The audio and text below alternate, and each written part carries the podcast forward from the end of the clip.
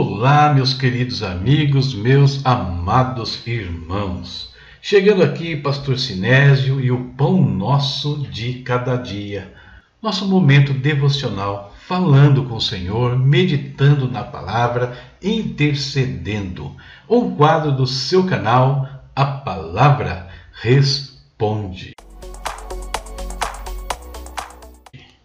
Vamos ao nosso momento de oração, queridos intercedendo pelos nossos amigos, pelo nosso país, pela nossa igreja, por aqueles que estão enfermos, por aqueles que estão precisando de um socorro financeiro e assim por diante. Falemos com Deus. Pai eterno, em nome do Senhor Jesus, nós te bendizemos. Te agradecemos por mais um dia que o Senhor nos concede, pela proteção, pela provisão.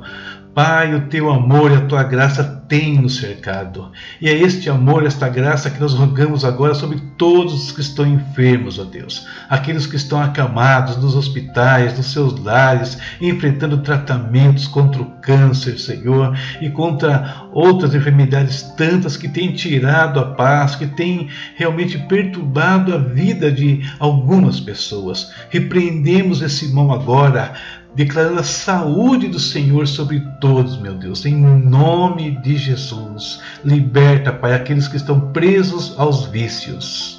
Vícios da bebida, vícios de, com jogos, vícios, Senhor Deus, com drogas, Pai, imoralidade.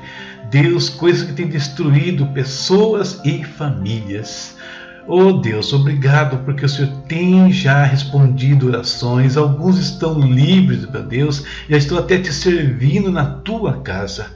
Pai Santo, visita também todos os teus filhos todos aqueles que têm pedido oração, Senhor, em relação à questão financeira. Abençoa a vida profissional, abençoa, Deus, a vida empresarial. Deus abre portas para aqueles que estão desempregados, prospera o negócio dos teus filhos, Senhor.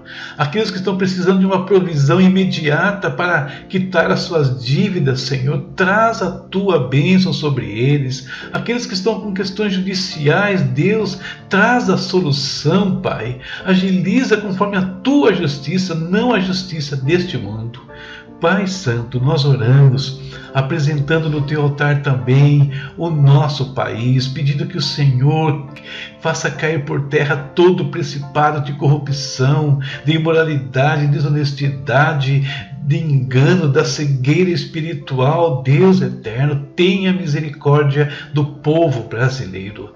Senhor, usa aqueles que já são do Senhor, que já são tua igreja, para alcançar aqueles que ainda não te conhecem. Dá sabedoria, Deus, dá maturidade para os teus filhos, que eles falem com sabedoria, segundo a tua palavra. Deus eterno, não tragam escândalos, Pai, para a sociedade, Deus amado. Usa a tua igreja, nós te pedimos. Ora ainda, Deus, pelo pastor Lécio, pelo pastor Eliel, pela pastora Andréia, pela pastora Terezinha de Itajubá. Senhor, Guarda a vida desses teus servos, aqueles que precisam de saúde, Deus, dá saúde, aqueles que precisam do teu socorro em outras áreas, Pai, estende as tuas mãos, estende as tuas mãos também sobre o David e a Rebeca, Pai, missionários que precisam da tua ajuda a cada dia para vencer, Deus, os infortúnios que passaram, Senhor, alguns dias atrás. Pai Santo, seja com eles, meu Deus. Nós te pedimos. Fala conosco, Senhor, por meio da tua palavra também. Em nome de Jesus. Amém. Amém, queridos. Na tela de vocês aí, leitura de hoje, né? Nós lemos Esdras, capítulo 1 até o capítulo 4. Separei para lermos juntos Esdras 4, do 1 ao 3. Quando os inimigos de Judá e de Benjamim souberam que os exilados estavam reconstruindo o templo do Senhor, o Deus de Israel, foram falar com Zorobabel e com os chefes das famílias. Vamos ajudá-los nessa obra, porque, como vocês, nós buscamos o Deus de vocês e temos sacrificado a ele desde a época de Esar Adom, rei da Síria, que nos trouxe para cá. Contudo, Zorobabel, Jesua e os demais líderes das famílias de Israel responderam: Não compete a vocês a reconstrução do templo do nosso Deus. Somente nós o construiremos para o Senhor, o Deus de Israel, conforme Ciro, rei da Pérsia, nos ordenou. Tema para nossa reflexão hoje: recomeçando da forma correta. O tempo do cativeiro acabou. E Deus então usa Ciro, rei da Pérsia, para estimular os judeus tanto a retornarem para sua terra, como também reconstruírem o templo do Senhor e também a cidade né, de Jerusalém. Para isso, ele ordena que recursos sejam dados aos judeus. Ele devolve todos os utensílios do templo que Nabucodonosor tinha tirado e levado para a Babilônia. E muitos do povo também fizeram as suas ofertas. E depois que eles retornaram, o altar foi restaurado, os sacrifícios ao Senhor foram restaurados, eles restabeleceram as celebrações e as festas devidas a Deus. Ou seja, a adoração ao Senhor foi totalmente restaurada na vida deles. Mas então, de novo, os inimigos cruzam os caminhos do povo de Deus. E agora eles vêm de uma forma diferente, não com violência, não para atacar, para destruir, mas eles vêm com uma proposta. Eles queriam né, reconstruir o templo ao lado dos judeus, alegando né, para isso que eles também serviam a Deus. Mas será que era válida a alegação deles? Poderiam eles participar daquele projeto? E para responder essas perguntas, precisamos voltar ao tempo do cativeiro assírio, conforme já lemos no livro de 1 Reis, ou melhor, de 2 Reis. Os assírios levaram as dez tribos né, para o exílio e trouxeram estrangeiros para morar na terra deles. E nós vemos pela, pela narrativa dos reis que se instaurou no meio daqueles estrangeiros um culto né, sincretista, ou seja, eles misturaram o culto uh, idólatra pagão com o culto ao Senhor. Se os judeus permitissem que eles participassem da restauração do templo, eles estavam correndo o risco de voltar à estaca zero, de voltar aos mesmos erros que tinham causado a destruição da cidade, do templo e que tinha levado eles para o cativeiro. Então, quando eles decidem não deixar que estrangeiros e samaritanos participassem da reconstrução do templo, eles acertaram. Essa decisão foi correta e não poderia ser diferente. Toda vez que nós erramos, nós passamos por um tempo de disciplina. E Deus sempre nos dá a oportunidade de um recomeço. Mas nestas horas nós precisamos ter muito cuidado com o engano. E por que nós precisamos ter atenção?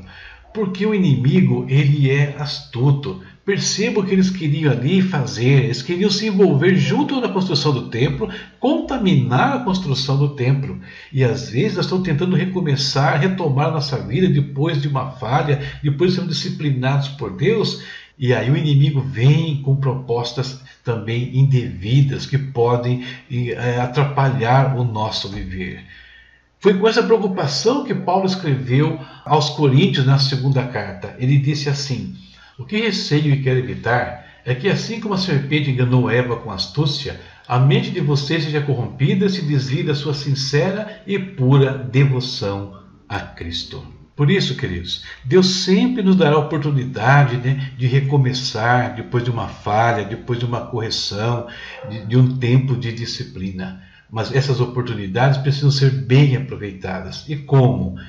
Nós aproveitamos bem quando recomeçamos da maneira correta, com cuidado, com atenção, agindo como agindo os judeus atrás, não permitindo que nada venha corromper ou contaminar o nosso recomeço. Essa é a nossa meditação para o dia de hoje e eu espero que abençoe a sua vida. Leitura para amanhã na sua tela. Vamos ler o livro de Ageu, que tem apenas dois capítulos, e vamos ler dois capítulos iniciais do livro de Zacarias. Não deixe de ler. Veja os meus recados, veja o meu curso. Deus te abençoe e até a próxima, se Deus quiser. Tchau, tchau.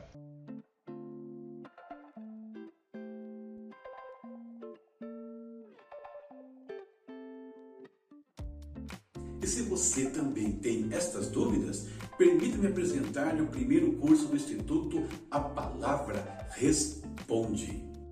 Dons e Ministérios resgatando identidade e propósito na vida cristã. Uma ferramenta auxiliar para pastores, líderes, para todos os filhos de Deus. Um curso que tem como objetivo o despertamento vocacional, tornando indivíduos comunidades operantes do serviço ao Senhor.